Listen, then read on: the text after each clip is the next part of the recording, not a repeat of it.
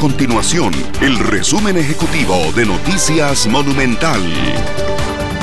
Hola, mi nombre es Fernanda Romero y estas son las informaciones más importantes del día en Noticias Monumental.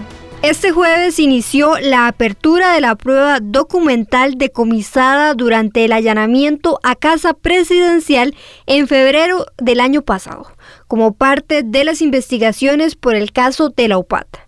Además, las computadoras y celulares decomisados, entre estos los del presidente de la República Carlos Alvarado, las autoridades también incautaron folios y documentos relacionados con la Unidad Presidencial de Análisis de Datos.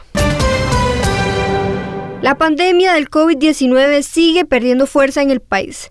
Desde el pasado 8 de enero, todos los indicadores que miden la pandemia presentan un panorama favorable. De acuerdo con el nuevo informe de la Universidad Hispanoamericana, la tasa de contagio por COVID-19 se ubicó en 1.02. El número de casos diarios es de 304, que representa una disminución de 6.1% en comparación con la semana anterior.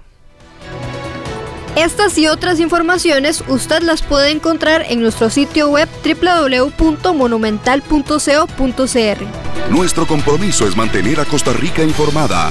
Esto fue el resumen ejecutivo de Noticias Monumental.